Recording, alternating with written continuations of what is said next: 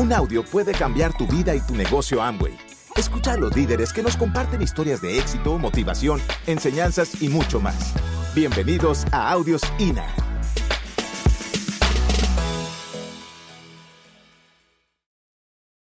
Nosotros venimos de familias clase media, no tan media. Mis padres emigraron del campo a la ciudad. Mi papá fue un campesino. A los 16 años salió del campo a buscar eh, un futuro en Bogotá, en Belencito, en Boyacá y en otras ciudades. Mi madre también nació en el campo, en un pueblo muy cerca de Bogotá que se llama Cáqueza. Cáqueza, Cundinamarca, la capital del amor, de la morcilla. Se preparan las mejores morcillas que hay en toda Colombia. Y se conocieron en el, en el, pueblo, después en Bogotá se casaron y ah, yo soy su, hijo mayor, el único que tiene pelo, uso Ertia y consumo el HSN. ¿Ok, muchachos? Así que se lo recomiendo mucho. la combinación del shampoo, el acondicionador y la vitamina HSN es maravillosa, maravillosa. El escasito que tengo me lo estoy cuidando tremendamente con eso. Soy el mayor de cinco hombres en mi casa. Mis hermanos ah, y yo fuimos educados por una pareja maravillosa que son mis padres y espero que me los tenga por muchos años. Mis viejos, mis viejos nos educaron con, eh, con cierto nivel de escasez. Ellos fueron comerciantes toda la vida, vendían zapatos, tenían almacenes de lanas y restaurantes y siempre rebuscando y buscando la manera de crear un mejor futuro para sus cinco muchachos. Y yo les doy gracias a ellos porque me enseñaron el valor de lo que significa el trabajo y de lo que significa la honestidad, la rectitud. Yo amo a mis viejos y eso fue una de las razones por las cuales empezamos a desarrollar este negocio. Por algún día darles a ellos, como les contaba ayer, una pensión. Desde hace 10 años, los únicos hijos que podemos hacer eso somos Luz y yo. Si tú tienes tus viejos vivos, haz este negocio. Devuélveles algo de lo que hicieron por ti. Lucy nació en Bogotá también. Sus eh, padres también vienen del campo. Nos conocimos allá en Cáqueza. Fue amor a primera vista. Yo me enamoré de ella. Yo le caí súper mal.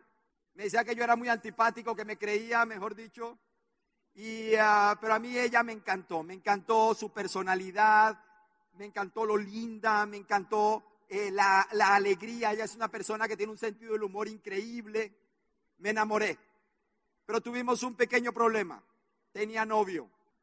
Chiquitico. Casi nada. Y entonces yo me aparté por un año y durante un año eh, no la quise llamar, no quise saber más nada de ella hasta que un día, en un octubre, yo estudiando mi ingeniería química, me hizo falta un papel milimetrado. Para todos los jovencitos que están aquí, papel milimetrado es una cosa así de grande que tiene cuadritos, porque eso ya no se usa. Nosotros estudiamos la ingeniería química con abaco, regla de cálculo. El computador era tan grande como esta sala. Se metían unas tarjetas para que la cosa funcionara. El mundo ha corrido muy rápido, muchachos. Y entonces una noche de un eh, domingo, eh, tratando de terminar una tarea, ¿alguien le ha pasado que deja las tareas por última hora? ¿A alguien le ha pasado que deja las calificaciones en el negocio para última hora? Bueno, pues en una noche de esas, eh, necesitaba el papel milimetrado ese y la única persona que yo conocía, porque me la había encontrado hace poquito y le había dicho que andaba buscando eso, era Lucy Vaquero y no, no la quería llamar porque ya ustedes saben por qué. Pudo más la, la responsabilidad de ese muchacho que su orgullo. Así que la llamé y me fui por el papel milimetrado, recogí el papel milimetrado, le di un besito en la mejilla, chao, gracias.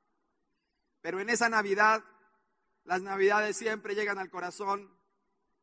Yo estaba en el restaurante de mi papá, lo recuerdo muy bien, me ha tomado dos cervecitas eran las 7 de la noche, era el 23 de diciembre, y yo dije, yo amo a esta mujer, la voy a llamar. Y la llamé y ella me, me contestó con tanto cariño que yo dije, ya votó al baboso aquel. Y al día siguiente fui a verla, nos dimos un abrazo y le dije, ¿me quieres dar un beso? Y me dijo, sí.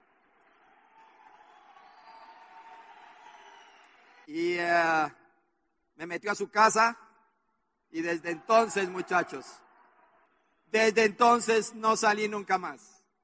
Son 29 años, 29 años maravillosos. Yo he tenido muchas pasiones en mi vida. La número uno, Lucy. Mis hijos, por supuesto. Pero he tenido una pasión muy especial, que ha sido el fútbol. He tenido una pasión muy grande por ese deporte. Yo quiero contarles que yo fui futbolista desde chiquitico. Yo fui futbolista desde bien chiquitico, pero no era bueno. Era bastante limitado técnicamente, pero tenía un sueño. Yo soñaba con jugar en el equipo de mis amores. Yo soñaba con Willington Ortiz, Jaime Morón y todas esas grandes figuras del equipo de mis amores. Y crecí en mi colegio jugando fútbol y en todos los equipos era titular, aunque no era bueno. Pero ¿saben qué tenía? Pasión. Yo tenía pasión. Yo era marcador de punta, para los que saben algo de fútbol. Y pasaba el balón o pasaba el jugador, pero los dos no. Me expulsaban muy de vez en cuando, más de cuando en vez, bastante seguido. Yo tenía pasión. Terminé mi bachillerato y estuve cinco años jugando en la Liga de Fútbol de Bogotá. Fui titular cinco años hasta que tuve una lesión en mi rodilla. Pero durante esos cinco años yo era el que más me entrenaba. Llegaba temprano a los entrenamientos, me iba de último, llegaba el primero al partido. Era el, el espíritu guerrero del equipo, pero no era buen jugador y estuve cinco años de titular en el equipo en la Liga de Fútbol de Bogotá. ¿Y por qué les cuento esto? Porque yo asocio eso mucho con el negocio. Algunos de nosotros llegamos al negocio y somos muy tímidos. O tenemos la autoestima un poco bajita. O no tenemos tiempo o no nos gusta hablar con la gente, o no nos gusta comercializar el producto, no nos gusta hacer nada del negocio. Pero si tú tienes un sueño, tú vas a ser el primero en entrenarte, el primero en escuchar los audios, el primero en leer los libros, el primero en la reunión, el primero en el evento, el primero, el primero. Porque aquí, como en la vida, no importa cuántas habilidades tengas, importa qué tan grande sea tu sueño, champion. Me gradué de ingeniero químico, me llamaron para una compañía multinacional muy grande y yo sentí que agarraba el mundo con las manos. Tenía veintitantos años, veinticuatro, veinticinco años, ya no recuerdo, y empecé a trabajar en una compañía que me dio muchas cosas. Aprendí muchas cosas. Fui el consentido de esa empresa por muchos años. Al año dos años de haber empezado a trabajar, me trasladaron para Barranquilla, yo estando trabajando allá. Decidimos con Lucy formalizar nuestra relación y me la llevé para la costa atlántica.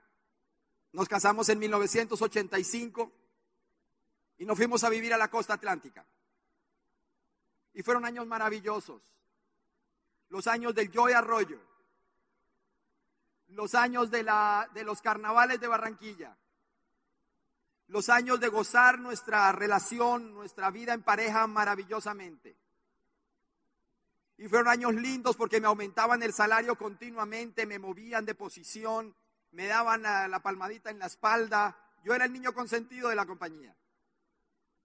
Y nos iba bien, nos iba bien. Nacen nuestros hijos. En el 88 nació Juan Sebastián. En el 90 nació Laura Camila y la vida cambió totalmente. Ya no podíamos levantarnos tarde. Los que han tenido niños entenderán esta, esta historia. Antes de que llegaran los niños nos levantábamos a la hora que queríamos.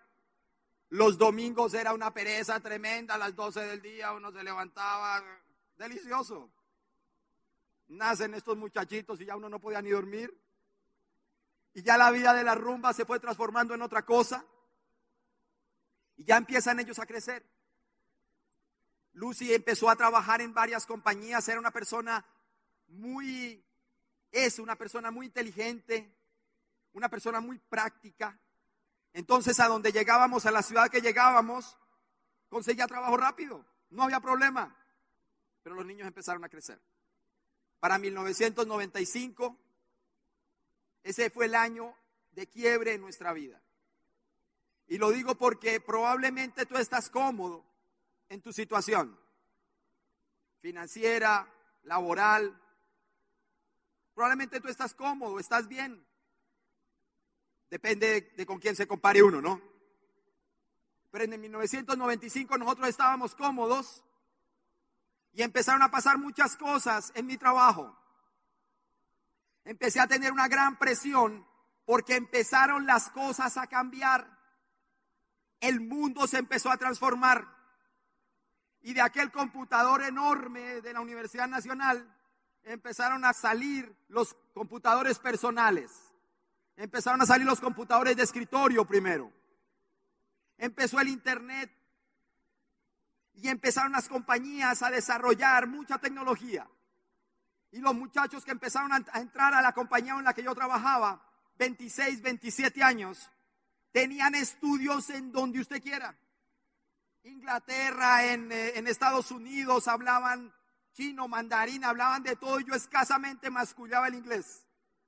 Y me fui quedando, me fui quedando, me fui quedando, me fui quedando, me fui quedando. Y empezó mi corazón a, sentir que algo pasaba. A nosotros nos hacen evaluaciones. Nos hacían, a nosotros, a ellos les hacen evaluaciones. Entonces a mí me evaluaban cada año. Y cada año solo recibía bien, Edgar, vas bien, no sé qué y tal. Y en la evaluación de 1995 me salieron todos los índices negativos y me dijeron, Edgar, si tú no mejoras, y recuerdo las cosas en que tenía que mejorar. Las cosas que, en que tenía que mejorar era en mi capacidad de supervisión. Yo era un poco, ¿cómo les digo? Un poco madre, decimos entre comillas, un poco, eh, ¿cómo se llama? Blandito demasiado blandito, no cumplía las fechas y estaba empezando a entrar en un mundo diferente que no conocía. El mundo del miedo. Yo me empecé a aterrorizar por todo. Me llamaba el jefe a las 10 de la mañana y a mí se me saltaba el corazón. Hasta 1995 yo vivía un estrés eh, manejable. Pero a partir del 95 se me descontroló el estrés. Y empecé a tomar antiácidos de todo tipo, antiácidos de todo tipo. Sabor de naranja, mora, fresa. En esa época sacaron muchos sabores, con lo cual yo podía ir cambiando los sabores. Y empecé a tener mucho miedo de que me fueran a votar. Y ese año, por primera vez, no me subieron mi sueldo. Me quedé estancado por cinco años más en el mismo nivel salarial, que era bueno para la época, pero que significaba que yo estaba en el fondo de la tabla y que un día de estos me iban a votar. Así que empecé a buscar opciones y las únicas opciones que yo conocía era buscar otras empresas y empecé a, mandar hojas de vida, hojas de vida, hojas de vida aquí, hojas de vida allá. Y un día recibo la llamada de mi hermano, que no hace el negocio, y él me llama y me dice, Edgar, yo quiero que veas este negocio, se trata de vender coloretes y esmaltes y luce súper bueno. ¿Se pueden imaginar usted el doctor Mora? Yo tenía secretaria, tenía carro de la compañía, tenía club, no me aumentaban el sueldo, pero estatus sí tenía, mi hermano. Y eso yo me, codeaba en el, en el, Club Naval de Cartagena con los, con otros gerentes y allá sí andaba, ¿me entiendes? Pero yo por dentro, mi hermano, era una cosa tremenda. Y Lucy me dijo, ve a Bogotá a ver ese asunto. No sé qué, no sé qué, qué, le indicó a Lucy que aquí había algo para nosotros. Yo me fui para Bogotá y vi el plan, como probablemente tú lo viste. Y yo vi el plan de mercadeo y mi, mi, mi mente se cerró. Y lo único que yo hacía era hacerle preguntas maliciosas a mi hermanito. ¿Han tenido algún prospecto que usted le presenta el plan y él se cruza de brazos así y le dice, ajá, y eh, hazme un favor, eh, Cacho, le decimos a Oscar, hazme un favor, Cachito, 10 personas en la sala. ¿Y cómo es que la compañía paga los impuestos? Tremenda pregunta. Y mi pobre hermanito sudaba petróleo, ¿me entiende? O sea, yo no vi nada, volví a Cartagena. Lucy me dice, bueno, ¿y cómo funciona el asunto ese? Yo no entendía nada. Tres veces, mi hermano, hazle seguimiento a la gente, hazle seguimiento. Mi hermano me hizo seguimiento, me preguntaba, me llamaba. La tercera vez recibí la orden de filmar, de filmar el plan y ahí sí puse cuidado. Yo tenía un jefe, mi hermano, que él no me quería, yo tampoco lo quería, no nos queríamos ni cinco. El tipo me la tenía velada y yo le respondía con tres piedras en la mano cada vez que me hablaba. Él a mí, no digo que las circunstancias me obligaron en aquella época a despedir más de 10 personas en tres meses. Y tú no te imaginas, mi hermano, lo que significa sacar a la calle a la gente después de años de servirle a la compañía, porque veníamos en procesos de reestructuración. Y tú no te imaginas las lágrimas de esas personas y el dolor que yo sentía porque tenía que botarlas a la calle. Y eso alimentaba el estrés. Y cuando a mí me dicen en ese plan que yo un día podía vivir sin jefe, yo ni entendí nada y yo lo único que le dije a mi hermano es, yo estoy adentro, estoy adentro, cachito. Estoy adentro, mi hermano. ¿Qué hay que hacer? me dio un manual de mercadeo, lee todo, lee todo, lee, entras en el, ¿cómo se llama? El, el, kit de ingreso, lee todo, busca información. Yo lo primero que hice fue necesito información. Yo a veces me sorprendo cómo una persona entra a este negocio y se rehúsa a la información. Pero ahora pensándolo bien, yo lo entiendo, yo tenía un sueño, estaba desesperado, yo quería salir de esa situación en que yo estaba, porque yo me estaba dando cuenta que un día iba a perder mi trabajo y que un día iba a tener que sacar a mis niños del, colegio donde estaban. Un día iba a tener que vender el carro, un día me iba a tener que devolver para Bogotá. Yo ya tenía 37 años, champion. Yo no estaba jugando. Yo recibí ese cassette que me dio mi hermano. Recibí ese, manual que me dio mi hermano recibí ese video de la presentación y me fui para la casa a Cartagena y le dije, mi amor, una de la mañana, aquí está lo que estábamos esperando. Y ese mismo día empezamos a trabajar, ese mismo día empezamos a trabajar y nos dijimos los dos, mi amor, en un año te voy a sacar del trabajo, en un año vas a estar con los niños, porque Lucy estaba desesperada de ver que los niños los atendía una muchacha. Lucy trabajaba, era muy exitosa en su trabajo pero estaba aburrida de la situación. Nosotros vivíamos solos en Cartagena. Teníamos un sueño, champion. Nosotros empezamos ese mismo día a dar el plan. No conocíamos gente en Cartagena. Entonces empezamos a contactar la gente del edificio. Los cuatro amigos que yo tenía de, la compañía con la, que yo trabajaba, eh, bogotanos también. Fui y les mostré el plan. Entraron por hacernos un favor y no hicieron nada en el negocio. Pero teníamos pasión por el negocio, teníamos pasión por nuestros sueños. No pretendas hacer este negocio sin pasión, sin fuerza, sin coraje, sin valentía, sin ganas. Porque así no se construye este negocio. Tú podrás vender los productos que tú quieras, pero si tú no tienes un sueño que te, que te no te deje dormir, Tú no vas a hacer este negocio. Necesitas encontrar la pasión para salir a la calle y decirle a la gente que sí se puede. Y eso lo encuentras en estos eventos. Los encuentras en este programa de capacitación. Llegaron las primeras convenciones. Yo fui a mi primera convención a Bogotá. Nuestro negocio subía y bajaba, subía y bajaba. en aquella época había 3 y 6%. Y nosotros éramos 369, 63, 3690, 3690. Y decíamos, pero ¿qué pasa? ¿Por qué no crecemos? Estamos haciendo todo. Y fuimos a esa primera convención en Bogotá, o fui yo a mi primera convención en Bogotá. Y para mí esa convención es inolvidable, porque ahí yo encontré tantas cosas, tanta información, pero especialmente a mí algo que a mí me llegó al alma era ver el poco de gente desfilando por la tarima. Ver gente común y corriente, como Lucy y como yo, que habían podido llegar a la libertad. Porque hasta ahora todo lo oía en cassettes y nunca lo había podido ver. Y ese sentimiento, esa emoción de, de esas cinco mil, siete mil almas que había en Bogotá, eso me transformó la vida. Yo sueño con que alguno de ustedes hoy esté tomando la decisión, como Lucy y yo la tomamos en 1997, de hacer este negocio hasta sus últimas consecuencias. Y yo espero que algunos de ustedes entiendan el valor que tienen estos eventos. Estos eventos se hicieron para mover el negocio de la mente al corazón. Porque aquí es donde se hacen las cosas grandes. Aquí es donde se siente la pasión.